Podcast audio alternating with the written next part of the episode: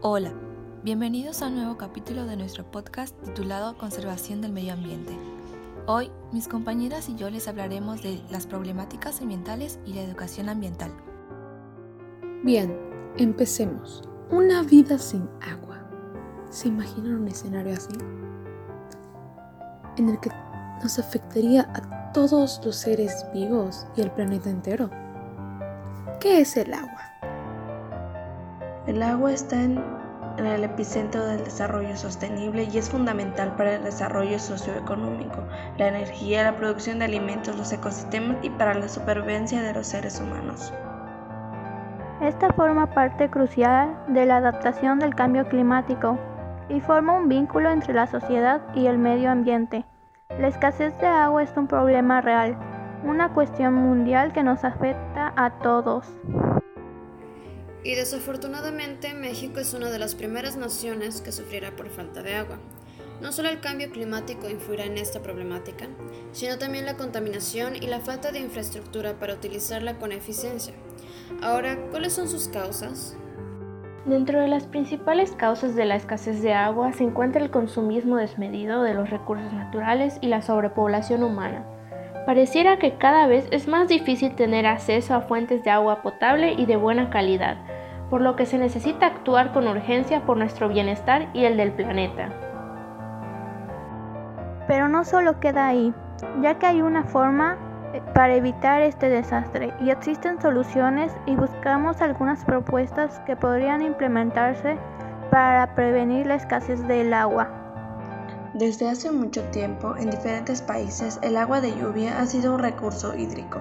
Sin embargo, solo es una minoría en todo el mundo, y son solo países con conciencia ecológica los que la usan.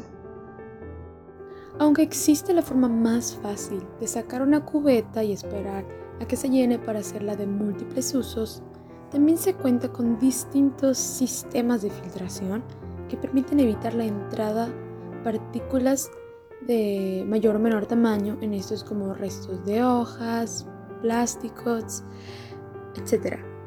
En los sectores rurales también se han implementado respuestas a las crisis del agua.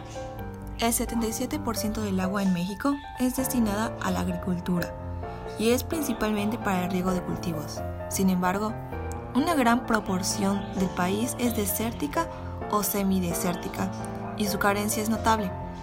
Los humedales artificiales son una alternativa de bajo coste que permite el tratamiento de aguas residuales para reutilizarla de forma saludable en el riego.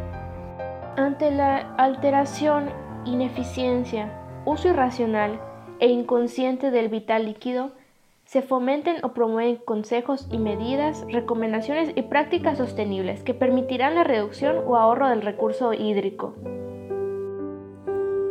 En este sentido, la conservación o cuidado del agua implica las diferentes medidas, alternativas y acciones para un uso responsable o reductor del agua.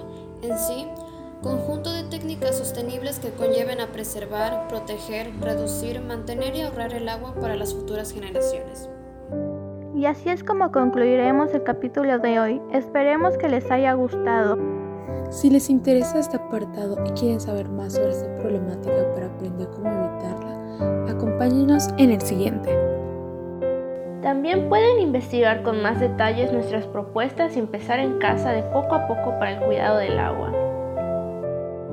Gracias por escucharnos. Nosotras somos Jeff, Judith, Mónica, Naomi, Ceres y Andrea. Hasta la próxima.